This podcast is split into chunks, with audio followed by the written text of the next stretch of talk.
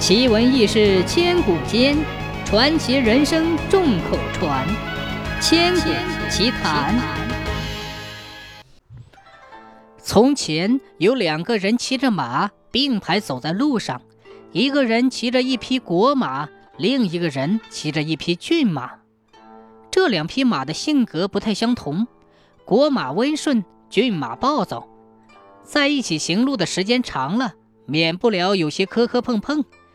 也不知道究竟是为了什么，骏马忽然在国马的脖子上咬了一口，顿时鲜血直流。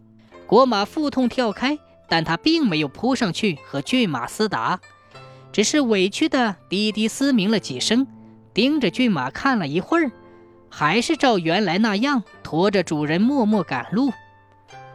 时间不长，骏马就随主人回家了。说来也奇怪，骏马回家之后。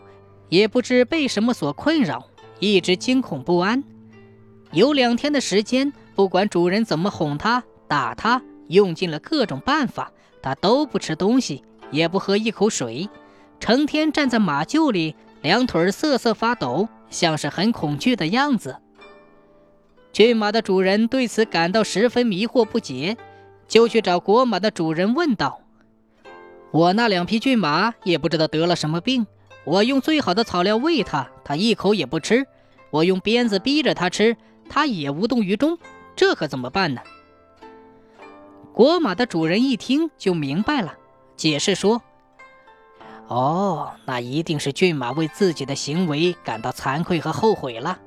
这样吧，我带着国马去看看它，让它明白就好了。”于是，国马的主人就牵着国马去看骏马。